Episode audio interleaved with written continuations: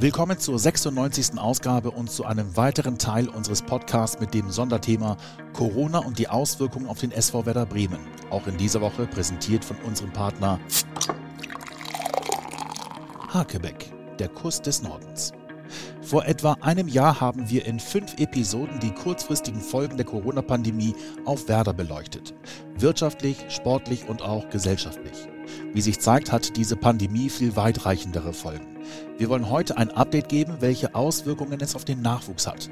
Diesbezüglich freue ich mich, den Direktor des Leistungszentrums bei mir begrüßen zu dürfen.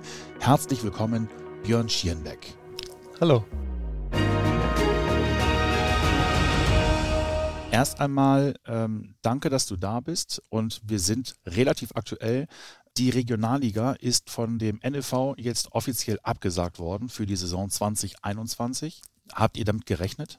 Wir haben unter den Vereinen mehrere Videokonferenzen gehabt, wo wir über das Thema gesprochen haben und letztlich war das ja auch ein, mein, äh, ein Meinungsbild, was wir an den Verband weitergegeben haben, dass die Vereine nicht mehr an eine ja, sportliche Beendigung der Saison geglaubt haben. Es war ja ohnehin ein Flickenteppich in Deutschland, was die Regionalligen anging. West wurde weiterhin gespielt, Ost wurde abgesagt, Nord hat pausiert, Süd hat weitergespielt. Ähm, wart ihr da unzufrieden eigentlich, dass es nicht so wirklich klar war, keine einheitliche äh, Regelung gab?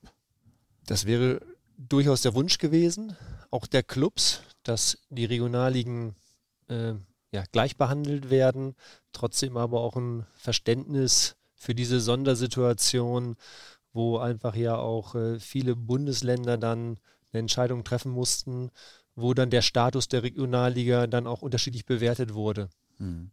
Wir wollen ja heute nicht nur über die U23, auch über andere Leistungsmannschaften im LZ sprechen, würde aber gerne einmal bei der U23 bleiben. Für diejenigen, die es nicht wissen, die Saison hat ja relativ normal begonnen, auch verspätet angefangen, wie in der Bundesliga auch. Und am Anfang wurden ja auch ähm, Spiele ausgetragen. Wir erinnern uns ähm, das Spiel gegen Atlas Delmenhorst, der erste, ähm, das erste Spieltag zu Hause, gleich noch ein Derby, alles toll. Äh, auch ein paar Zuschauer waren sogar ähm, dabei. Und auf einmal ging gar nichts mehr. Wie schwierig war es für euch, ähm, mit diesem Thema umzugehen? Dürfen wir spielen? Dürfen wir sogar trainieren? Dürfen wir nicht trainieren? Das war ja relativ schnell. Ihr dürft erst alles und dann dürft ihr gar nichts mehr. Ich weiß gar nicht, wie viele Sitzungen wir zu diesem Thema gehabt haben, weil man natürlich auch immer vorbereitet sein möchte. Man äh, spielt Szenarien durch. Wenn äh, die Entscheidung so und so getroffen wird, wie verhalten wir uns dann? Äh, aber wir haben irgendwann äh, gemerkt, äh, es macht wenig Sinn, weil äh, es wird eigentlich so im, im, im Wochen- oder 14-Tage-Rhythmus immer wieder neue Parameter hinzugefügt, dass ähm, wir dann wirklich meistens dann erst dann reagiert haben, wenn wir wieder eine neue Inf Informationslage hatten. Und es ähm, war vom ersten Tag an so, dass wir zumindest immer versucht haben, die Spieler und auch die Mannschaften den, den Kontakt aufrechtzuerhalten, ihnen auch immer wieder Updates zu geben und bestmöglich sie trotzdem, und das war dann meistens nur im athletischen Bereich möglich, äh, zu versorgen. Ihr hattet ähm, immer wieder versucht, anhand der Inzidenzwerte auch verschiedene Szenarien durchzuspielen. Ne? Also es ging ja bei euch dann wirklich darum, was machen wir ab einem Inzidenzwert 50, was machen wir ab Inzidenzwert 30, was ab 100. Wie viele Konzepte habt ihr denn erarbeitet? Also vielleicht muss das jemand mal verstehen, ähm, was für ein Aufwand das bedeutet.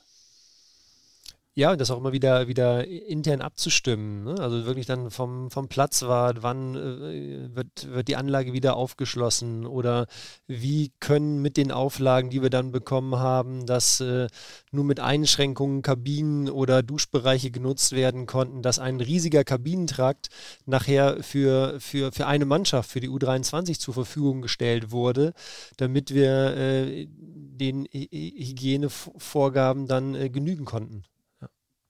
Als alles stillstand und es Überlegungen gab, ähm, dass das Training möglicherweise wieder aufgenommen werden kann, auch in kleinen Gruppen, gab es da ähm, Entscheidungen, welche Mannschaft zuerst ran dürfte? Ist das dann von oben nach unten, dass man sagt, na, erst die U23 oder eher umgekehrt, nee, lass die Kleinen erst rauf? Die U23 hatte von Beginn an einen Sonderstatus, weil Mhm. sie als Unterbau der, des Bundesliga-Teams gesehen wurde. Mhm. Somit hatten wir dort nur einen, einen äh, kurzen Ausfall, was das Mannschaftstraining betrifft und konnten relativ schnell dann wieder auch mit, mit der Mannschaft trainieren. Nachher war es dann ja irgendwann so, dass äh, die unter 14-Jährigen einsteigen konnten. Also wir hatten irgendwann auch die Gelegenheit, Individualtraining, ähm, ein Trainer mit maximal zwei Spielern äh, durchzuführen. So und so wurde es dann peu à peu erweitert, bis wir dann auch ähm, von der Behörde die Freigabe hatten, den Altersbereich U15 bis U U19 dann auch äh, wieder in den Trainingsbetrieb aufzunehmen. Das sind ja gerade die Jahrgänge, ähm, die sich am, am stärksten entwickeln. Also gerade so U15, U17, U19, wenn wir nur von den Leistungsmannschaften sprechen, das ist ja gerade so ein Alter, ähm, da machen die mal gewaltige Sprünge. Nicht nur ähm, im spielerischen Bereich, sondern auch körperlich äh, unglaubliche Sprünge. Ist das für, für Spieler, für Jungs in dem Alter oder auch Mädels ähm, ein verlorenes Jahr? Ich glaube, das können wir erst in naher Zukunft beurteilen. Wir hoffen es nicht. Trotzdem ein halbes Jahr ohne diese regelmäßigen Trainingseinheiten, die sie normalerweise gewohnt sind, das äh, kann ich noch nicht seriös beantworten, welche Mhm. Auswirkungen das haben wird. Was aber, und das hast du eben gerade angesprochen, es ist schon bemerkenswert, ein Spieler, äh, weil ein Thomas Schaaf, ein Thomas Wolter, also die sportliche Leitung, auch in meiner Person, dadurch in den Videokonferenzen ja nicht vielleicht immer dabei waren, während der Trainer mit der Mannschaft also regelmäßig den Spieler auch gesehen hat. Aber als dann ein Spieler nach einem halben Jahr auf einmal auf dem Weg an einem vorbeigeht, denkt man, Moment mal, ist der ein Zaubertrank gefallen?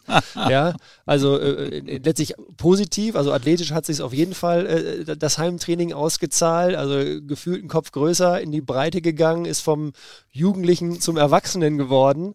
Ja, und man muss erstmal sagen, wer war das denn? Ja, ich möchte jetzt keinen Namen nennen, aber da mussten wir schon schmunzeln, dass wir sagen, ja, ich musste zweimal hinschauen, um den wiederzuerkennen. Ist ja positiv. Also Ja. könntest du rein theoretisch machen. Ähm, aber es ist doch auch ungemein schwieriger. Ähm, du kennst es ja nun auch ähm, aus deiner persönlichen Erfahrung, weil du selber gespielt hast. Wenn man gerade im Jugendbereich ist und man ist, ähm, man gehört auf einmal zu dem älteren Jahrgang. Und wir reden jetzt mal nur über die älteren Jahrgänge, die dann den nächsten Schritt in der nächsthöheren äh, Klasse machen sollten, eigentlich jetzt ab Sommer. Wie ist das für euch denn einzuschätzen? Könnt ihr seriös einschätzen, welcher Spieler das Zeug hat, von der U17 in die U19, von der U15 in die U17 zu gehen? Uns fehlen un, unheimlich viele Eindrücke. Das ist ja das, wenn, wenn, wenn wir die Jungs regelmäßig im Training und im Wettkampf sehen, dadurch ergibt sich ja ein Bild vom Spieler. Und diese Live-Eindrücke, ja, die basieren aus dem Herbst letzten Jahres.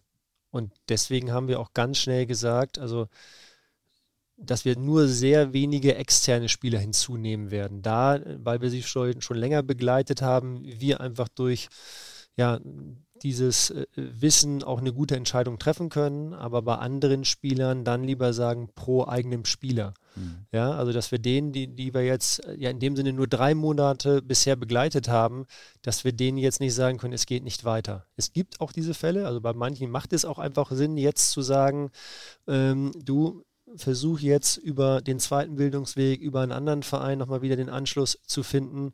Aber äh, das ist deutlich weniger als vielleicht in den Jahren zuvor. Mhm. Ihr habt ja auch einige Spieler nach wie vor im Internat, auch wenn es gerade nicht gespielt werden kann. Sind das mittlerweile weniger? Schickt ihr auch welche bewusst nach Hause, um zu sagen, die Wahrscheinlichkeit, dass ihr jetzt nochmal in der U15, U17 nochmal spielt, ist sehr gering. Bleibt ihr mal zu Hause bei euren Eltern? Oder nimmt man sie bewusst nochmal zu sich und sagt, nee, bleibt bitte hier, es kann jederzeit wieder gespielt werden. Unsere Verpflichtung ist, dass wir uns um euch kümmern, dass ihr die Schule weiterhin macht, dass wir euch da betreuen. Auf jeden Fall ist es schwierig gewesen, das Internat und die Verpflichtungen, die auch dranhängen. Also es ist ja auch so, dass ein Spieler des Internats, der hier auch zur Schule muss, wenn Präsenzunterricht auch gegeben war, dass er aber keinen Fußball hier hatte.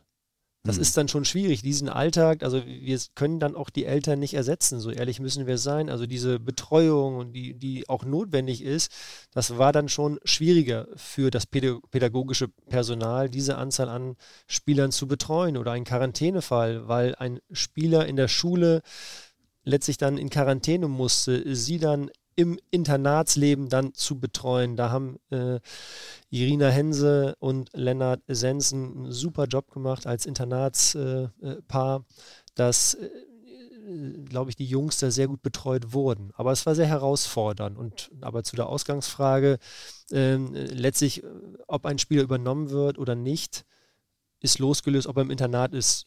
Also das ist eine sportliche Entscheidung. Und der Status, wohnt er zu Hause, ist er im Internat, ist er in einer Gastfamilie, spielt dann nur da im, im, am, am Rande mit rein. Ja, die Frage zielt eher darauf ab zu sagen, ihr habt Spieler, jetzt mal das Sportliche außen vor, ihr habt jetzt Spieler im Internat und wir haben eine Pandemie und wir wissen nicht, wann diese Jungs wieder spielen können. Du sagst selber, es gibt Präsenzunterricht für Abschlussjahrgänge, es gibt aber auch ähm, digitalen Unterricht für andere. Und gibt es dann Spieler, die dann eben bewusst nach Hause wollen, zu, äh, zu den Eltern, zu den Geschwistern, um da in Ruhe lernen zu können, weil Distanzunterricht kannst du ja auch aus, keine Ahnung, Süddeutschland machen.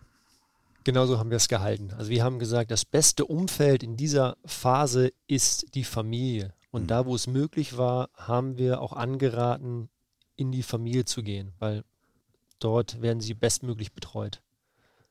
Und wenn es aber die Situation so, so war, weil vielleicht auch jemand schon bei der U23 dabei war, also mittrainieren durfte, dann war er an diesen Standort gebunden. Dann musste er den Corona-Alltag dann aus dem Internat dann bewältigen.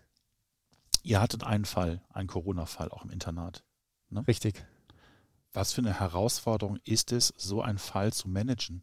Wer die Internatsräumlichkeiten kennt, ist ja ja, vielleicht vergleichbar wie, wie, wie ein äh, Hotelzimmer, also die Größe. Es gibt keinen Balkon. Also das ist schon schwierig, dann ja auf, was sind das, vielleicht 20 Quadratmetern da den Jungen die ganze Zeit, also dass der nicht vielleicht auch das Bedürfnis hat, mal rauszugehen, auf den Flur zu gehen. Und ja, da mussten wir auch an die Vernunft der Spieler appellieren. Und wir waren froh, dass die, die, als, als diese 14 Tage dann rum waren. Ja, aber ich glaube, da haben alle das Bestmögliche daraus gemacht. Losgelöst von dieser Quarantänesituation, ähm, hat man den Eindruck, dass gerade Heranwachsende möglicherweise noch spezieller betreut werden müssen, als wir es ohnehin schon machen. Das ist ja ein etwas, was wir als Werder Bremen und wahrscheinlich auch in allen anderen Leistungszentren ja gemacht wird. Es gibt Psychologen, die sich äh, für verschiedene Jahrgänge, ähm, die angestellt sind und sich um die äh, Jahrgänge kümmern brauchten die jetzt in dieser Zeit mehr Unterstützung? Also letztlich haben wir uns ja auch erstmal mit dieser Thematik auseinandersetzen müssen und haben uns auch Hilfe oder auch Rat geholt bei unserem Sportpsychologen Matthias Kleine-Möllhoff, der uns auch ja, Dinge aufgezeigt hat, auf die wir achten sollten im Umgang mit den Spielern, wo sollten wir sensibel sein, wo sollten wir vielleicht auch Rücksprache halten, genauso gut auch das Angebot nochmal deutlicher zu streuen. Leute, wenn ihr vielleicht irgendwo einen Punkt habt, wo ihr ja, wo ihr Sorgen, Ängste, Probleme habt, dann wendet euch bitte auch an die entsprechenden Personen. Wir, wir, wir stehen euch zur Seite und das geht über das Sportliche hinaus. Also ein Angebot haben wir schon geschaffen. Es wurde vereinzelt auch genutzt oder das ist ja an, an also ich sage auch immer, bei mir muss es ja bei diesen Themen gar nicht landen. Deswegen hoffe ich, wenn es dann genutzt oder ich, an manchen Stellen weiß ich ja, es gab äh, auch, dass Spieler sich gemeldet haben, aber in welcher Anzahl und so, das, das bekomme ich dann auch nicht, nicht mit aber äh, dass eine Notwendigkeit gegeben war in dieser Phase, das, das sehe ich schon so. Hm. Kommen wir nochmal zurück auf die Kaderzusammenstellung, die jetzt kurzfristig ansteht für die verschiedenen Jahrgänge. Du hast gerade eben schon gesagt, dass ähm, vermehrt Spieler aus den eigenen Reihen hochgezogen werden, gar nicht so viele externe ähm, dazugenommen werden. Aber wie sieht denn Scouting aus? Könnt ihr nur mit den Daten von eben letztem Herbst arbeiten? Und ja, dann vielleicht nochmal, weil wir ja auch ähm, viel Videomaterial haben, dass wir dann dort das nochmal neu aufbereiten. Also die Scouts ja, waren ganz häufig im stillen Kämmerlein und haben enorm viele Videos geschaut. Hm, letztlich äh, sind die Stadien ja auch zu. Du hast vorhin gesagt, die Regionalliga West und Regionalliga Südwest hat gespielt, aber letztlich konnten wir dort auch ähm, nicht vor Ort mhm. sein, sondern hm, konnten dann, dann zumindest aktuelle Spiele sehen und nicht Junioren-Bundesligaspiele aus dem September oder Oktober letzten Jahres. Ja, ja. ja um, um dann ein gutes Urteil zu fällen, ja, das ist wenn er dann im Juli zu uns wechseln sollte, knapp äh, acht oder neun Monate her ja, deswegen haben wir auch gesagt, um, um da auch Fehler zu minimieren, äh, wollen wir in erster Linie mit den Spielern weiter, weiterarbeiten, wo wir ja Ende letz, letzter Saison, also im Juni, äh, die Entscheidung getroffen haben, mit den Kadern wollen wir in diese Saison gehen. Und das können wir jetzt ja erst sehen, also dass die Kader so weitgehend zusammenbleiben, weil wir sagen, in der nächsten Saison wollen wir dann den Kader aus der Saison 21 Nee, gar nicht, war aus der Saison 2021, oder? Ja, okay, genau. Ja, genau. Ja. Also, den, also ich, den, den Kader, den wir für die Saison 2021 eingeplant hatten, den können wir jetzt zur Saison 21, 22 erst regelmäßig auf dem Platz sehen. Bisschen kompliziert, aber hoffentlich nachvollziehbar. Glaubst du, dass das wild wird? Also glaubst du, dass da monströse Überraschungen auch auf dich warten werden? Ist das spannend zu beobachten?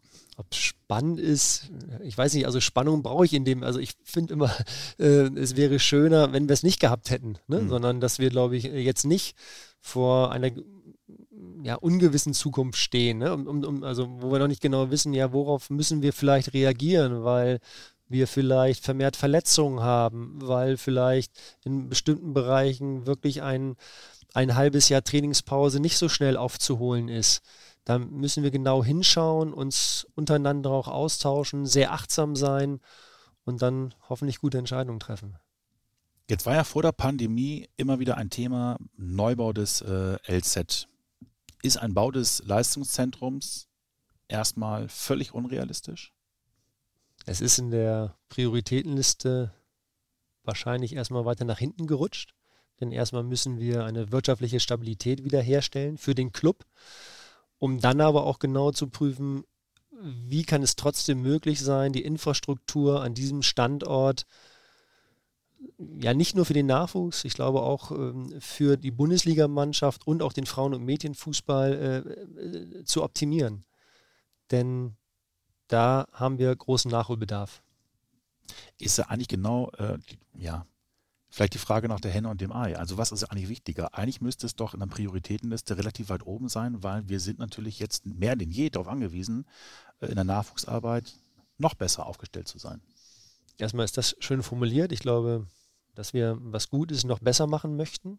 Also wir haben ja trotzdem auch, äh, das sieht man in dem Beispiel, ein Manuel Bomm, der, glaube ich, vermehrt Spielanteile bekommen hat. Äh, Nick Woltemar, der da auf einem guten Weg war, aber jetzt leider verletzungsbedingt ein bisschen ausgebremst wurde. Ein Erin Dingshi, der äh, Einsatzzeiten gesammelt hat, sogar ein Tor gemacht hat, dass äh, wir wirklich gute, spannende Spiele in den Jahrgängen haben und hoffentlich zukünftig auch haben werden. Und dafür brauchen wir einfach bessere Bedingungen. Also das muss man, ich bin 1995 hier in die Amateurmannschaft gekommen und die Kabine hat sich nicht groß verändert. Ja, von und damals. es war damals noch nicht modern. und es war damals schon rustikal. Ja. aber es zeigt ja auch, das ist einfach nochmal, man kann noch mehr Prozentpunkte dadurch rausholen, aber es ist natürlich auch nicht, äh, die schönsten Gebäude äh, bringen uns auch nicht weiter, wenn die Mitarbeitenden dann nicht dann auch ja, ihre Qualitäten einbringen. Hm. Ich kann mich aber erinnern, ähm, mit, mit einigen dieser jungen Spieler, ob das jetzt Manu war, ob das Josh Sargent war, und man hat mit denen darüber gesprochen, ähm, wie es denn war, als sie hergekommen sind und Platz 11 zum ersten Mal erlebt haben. Dann denkt man ja auch, die kommen dahin und gehen rückwärts wieder raus, weil es eigentlich, ja, das hat ja nicht 70er, 60er, es ist ja eher so 50er Jahre Charme, der da äh, ist. Das ist bei denen aber gar nicht so. Das war denen allen völlig egal. Aber ich glaube, am Ende ist es trotzdem der Platz, den wir brauchen. Wir haben einfach zu, so viele Mannschaften, dass wir keine dauerhaften Kabinen haben. Das muss man, glaube ich, nochmal klarstellen, was im Moment das Problem ist. Und auch hm, eine Besprechung wirklich direkt in der Nähe der Trainingsplätze durchzuführen. Ähm, wenn ich taktische Inhalte vermitteln möchte, dass ich dann auch ein Großfeld habe und nicht mit zwei oder manchmal sogar drei Mannschaften einen Platz zu teilen. Mhm. Das sind dann die, die Faktoren. Also wie gesagt, ich glaube, genau, ob wir nun goldene Wasserhähne haben, äh, das ist nicht, nicht kriegsentscheidend, aber es sind eben diese Bedarfe, einen entsprechenden Videoanalyseraum mit, mit der äh, nötigen Technik. Das sind letztlich die Spieler auch gewohnt, diese Standards. Wenn sie vom DFB kommen oder von anderen Auswahllehrgängen, dann haben sie sich mittlerweile an Dinge gewöhnt, wo sie dann sagen, ja, also hier am Flipchart, äh, das kenne ich aber anders. dann kommt das Whiteboard zum Einsatz ne, vom DFB. Ja. Ähm, es ist ja aber auch, wenn wir wieder über die Pandemie sprechen, nicht alles schlecht, sondern ähm, du hast es gerade schon angesprochen, es gibt ja die Durchlässigkeit zu den Profis, von der U23 zu den Profis, was ja durchaus ein Riesenplus ist aktuell wenn wir jetzt mal aus deiner Sicht, aus, durch, durch deine Brille gucken. Ich glaube, aktuell sind es sieben Spieler in dieser Saison gewesen, die bei den Profis zum Einsatz gekommen sind, die vorher einmal in der U23 gespielt haben oder mindestens einmal in der U23 gespielt haben. Ist das für das Leistungszentrum bei Werder Bremen ähm, eine Chance? Eine größere Chance als 2005? Das könnte vielleicht sein, wobei unser Wunsch natürlich wäre, am liebsten wie 2005 in der Champions League zu sein. Die Hürden, äh, dass sie noch größer sind, ne? also von der Qualität der Spieler ja. des Bundesliga-Kaders. Mm, dann wäre ich lieber, glaube ich, wieder in 2005. Aber äh, nichtsdestotrotz ist es vielleicht umso bedeutender, dass wir wirklich diese Spieler heranführen. Und das finde ich eben auch nochmal zu betonen. Es gibt immer diese Beispiele, wo jemand aus dem Nachwuchsbereich vielleicht auch sofort Fuß fasst in der Bundesliga. Das ist aber bei uns eher, deswegen haben wir auch eine bewusste Entscheidung für die U23, dass unsere Spieler vielleicht eher 2021 sind, weil sie auch noch ein bisschen mehr Entwicklungszeit brauchen, wo aber auch dann sich die Bundesliga auch einbringt, indem sie Ressourcen zur Verfügung stellt von Personal, dass teilweise der Bundesliga-Cheftrainer mit dem Co-Trainer Trainingseinheiten mit ausgewählten Nachwuchsspielern äh, absolviert und ähm, auch ein Clemens Fritz oder ein äh, Frank Baumann eine strategische Kaderplanung vornehmen, wo teilweise Jahrgänge ähm, zwei, drei Jahre später dann auch erst auf Position ja, von mir aus als rechter Innenverteidiger oder als Stürmer berücksichtigt werden, wo man einfach sieht, es ist eine enge Verzahnung im Nachwuchsbereich äh, gegeben zum Bundesliga-Bereich dass alle handelnden Personen es als wichtige Säule ansehen, dass äh, der Nachwuchs äh, hier eine, eine, eine wichtige Rolle einnimmt. Und vor allem, was man auch nicht vergessen darf, es ist ja oftmals, du hast es gerade eben auch gesagt, es gibt Spieler, die machen eine, eine Schleife und kommen dann aber dann über Umwege in den Profibereich. Also nehmen wir mal ein Beispiel. Äh, kommende Saison kann man davon ausgehen, wird der VfL Bochum aller Voraussicht nach in der ersten Bundesliga spielen. Und da ist dann zum Beispiel Herbert Bockhorn dabei der hier in der Jugend gespielt hat und mittlerweile regelmäßig in Bochum nicht nur spielt, sondern auch eben trifft. Ja, Herbert ist ein gutes Beispiel, Herbert Bockhorn, aber auch ein Anton Stach. Ne, das hat man, glaube ich, jetzt auch ein bisschen verfolgt, hat jetzt sogar sein U21-Nationalmannschaftsdebüt gegeben. Und äh, dann wird einem ja manchmal vorgeworfen, ja, warum habt ihr das denn nicht gesehen? So, ich hm. glaube, da muss man immer zurückblicken zu dem Zeitpunkt, wäre es vielleicht auch äh, schwieriger geworden für, für Anton, diese Spielzeiten, die für eine Weiterentwicklung notwendig sind, hier bei Werder Bremen zu bekommen. Da waren andere Spieler dominanter und es wäre auch vermessen, jetzt zu sagen, ja, das habe ich doch damals schon gesehen, dass das einer wird. Ja, das äh, äh ist auch eben stark spielerabhängig. Er hat den steinigen Weg genommen, hat über Umwege, ich meine, JFV Nordwest, VfL Osnabrück, VfL Wolfsburg 2, dann zu Gräuter Fürth. Also er hat also noch viele Stationen benötigt, ja, um an diesen Punkt zu kommen. Und manchmal ist es auch so, dass vielleicht wir als Werder Bremen ihm hätten gar nicht genau ja, diese, diese Lerngelegenheiten oder diese Erfahrungen vermitteln können. Also wenn er vielleicht die ganze Zeit hier immer dabei gewesen wäre, hätte er nicht diese Widerstandsfähigkeit, wirklich den eigenen Weg zu nehmen. Äh, wir hoffen, dass, dass, dass wir der richtige Partner sind, aber manchmal muss man auch akzeptieren, dass ein Spieler auch ein anderes Umfeld braucht, um dann vielleicht in der ersten oder zweiten Liga zu landen. Genauso gut haben wir auch die Beispiele, so kann man es ja sagen, bei einem äh, Nick Woltemade, der, glaube ich, seit der U10 bei uns ist und enorm von unserem Ausbildungsweg profitiert hat. Also da gibt es ja nicht nur den einen Karriereweg oder ein Marco Reus ist ja auch, glaube ich, damals bei Borussia Dortmund ähm, in der B-Jugend aussortiert worden und musste später auch teuer zurückgekauft werden. Über LR Aalen ist er dann zu Borussia Mönchengladbach und dann zum BVB zurück. Ähnliches Beispiel bei uns, Max Kruse, der eben in dem letzten Jahrgang auch U23 gespielt hat, unter anderem ja mit Martin Harnik.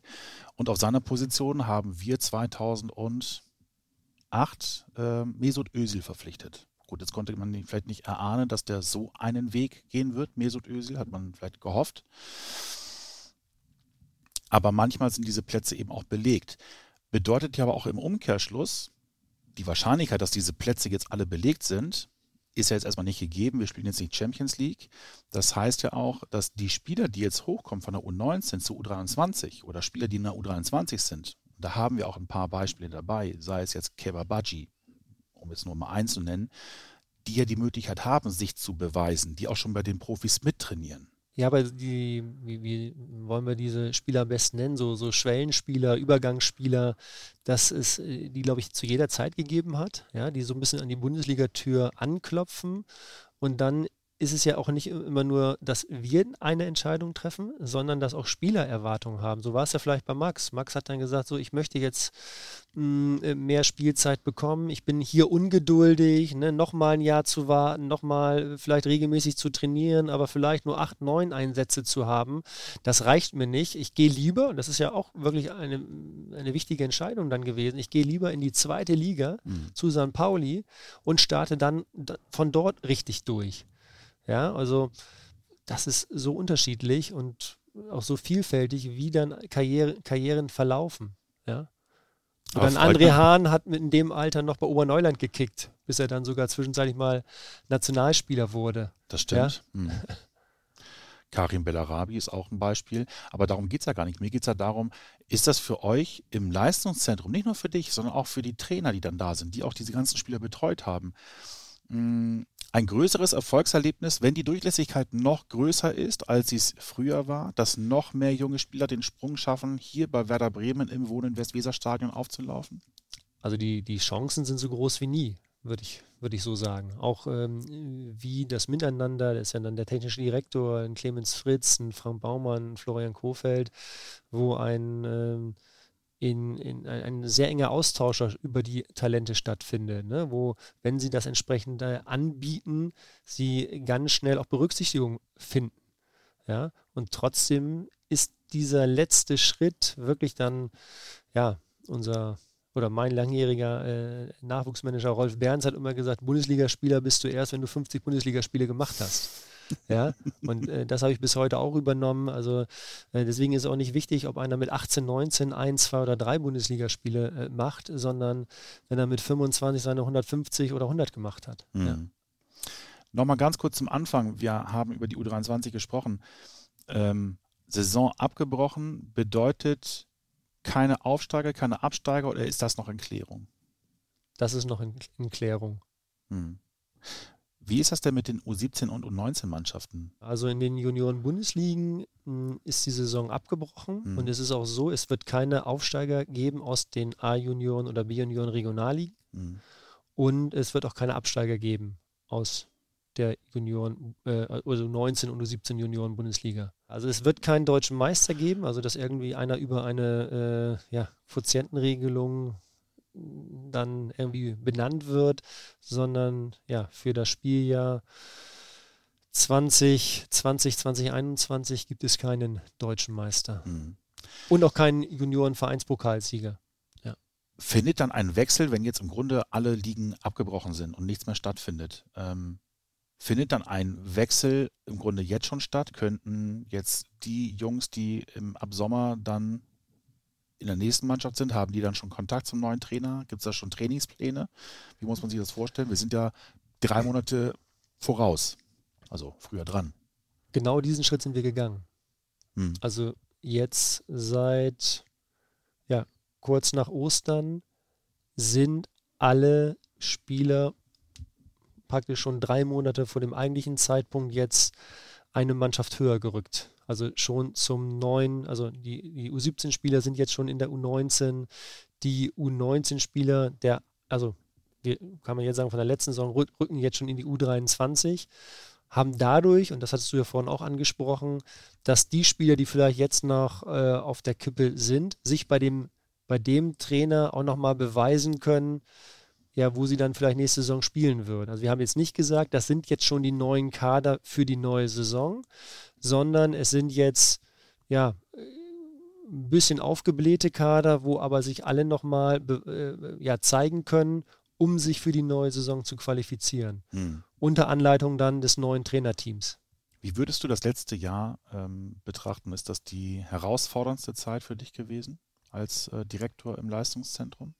Durchaus, weil ganz viele neue Themen, Hygienekonzepte und ja überhaupt äh, der Sport eigentlich nachrangig war. Also wir mussten auch den äh, oder das Fußballtraining äh, komplett neu organisieren und da haben die, die, die Trainerinnen und Trainer und auch die Spezialisten sehr kreative Möglichkeiten gefunden, trotzdem die, die Spieler zu erreichen. Und ähm, dafür großes Kompliment, dass auch von Eltern, die eine große Bereitschaft gezeigt haben, weil es ja auch so ist, es dürfen momentan keine Fahrdienste fahren, dass es da kein Murren gab, sondern einfach eine, eine große Unterstützung, ähm, dass Eltern ihre Jungs dann gefahren haben, damit sie die Trainingszeiten wahrnehmen konnten.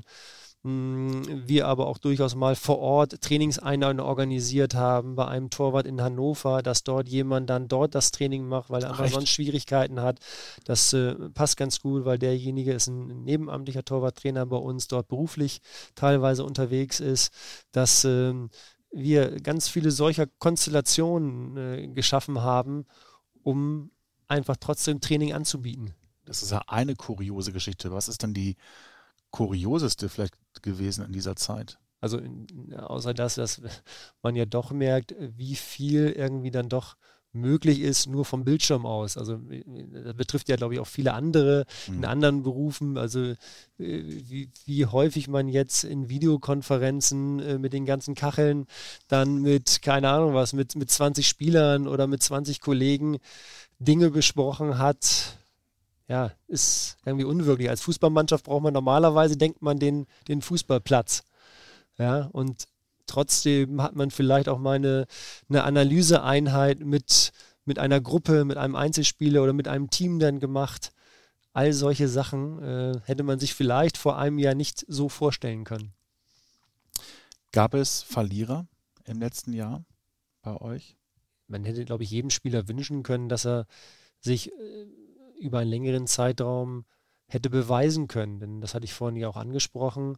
Es gibt ja auch Spieler, wo wir wirklich nach diesen vielleicht nur drei oder vier Monaten auch sagen, ja, wir glauben einfach nicht, dass es sinnvoll ist, jetzt weiterhin zusammen zu bleiben. Und ja, das ist eine harte Entscheidung, weil wir einfach so sagen, ja, wir haben nicht die üblichen ja, zehn oder elf Monate gehabt, um diese Entscheidung zu treffen, sondern drei. verlassen drei. Ja, jetzt haben wir, sage ich ja nochmal, so vielleicht in den Monat April, ne, Anfang Mai, da haben wir gesagt, also Anfang Mai wollen wir dann auch den letzten sagen, wie es weitergeht, damit äh, sie dann auch, auch mit unserer Unterstützung dann neue Aufgaben finden können. So, und genauso ist es aus meiner Sicht sowohl bei uns, aber auch im gesamten deutschen Fußball für die Spieler des älteren Jahrgangs der A-Junioren, also die jetzt von den A-Junioren in den Seniorenbereich wechseln, wo ich sehr skeptisch bin, ob bestimmte Vereine so mutig sind, einen Jugendspieler in ihr Team in der Oberliga, Regionalliga oder vielleicht sogar dritten Liga einzubauen, wenn man sagen muss, den habe ich aber seit was ich zehn Monaten nicht mehr im Wettkampf sehen können. So, dann versuchen wir demjenigen vielleicht auch ein Probetraining zu ermöglichen, aber auch bei uns Probetraining ist meistens eher dafür, um einen guten Eindruck, den man von einem Spieler hat, dann einfach nochmal bestätigt zu bekommen. Also ein Probespieler, wo man wenig Wissen hat und der trainiert mit, dass man dann sagt, ja, diese zwei Einheiten, hm, reichen die jetzt aus? Sondern wenn man weiß, ja, den haben wir schon häufiger gut gesehen, hat jetzt noch mal zweimal gut trainiert. Ich glaube, das ist jetzt ein Spieler für uns, dass das also bei dem älteren Jahrgang A-Junioren schwierig werden wird, die Clubs zu finden, äh, wo sie sich eigentlich sehen würden. Also da müssen sie, glaube ich, Abstriche machen. Danke. Bitte. Das war die 96. Ausgabe des Werder Podcast mit einer Sonderausgabe zum Thema Corona und die Auswirkungen auf den SV Werder Bremen. Ich hoffe, es war ein wenig aufschlussreich und es konnten zumindest ein paar Antworten gegeben werden. Wir werden uns diesem Thema möglicherweise noch einmal widmen, sollten es die Umstände weiterhin nötig machen. Bis dahin wünsche ich allen eine entspannte, aber vor allem gesunde Zeit. Bis dahin, macht's gut. Tschüss.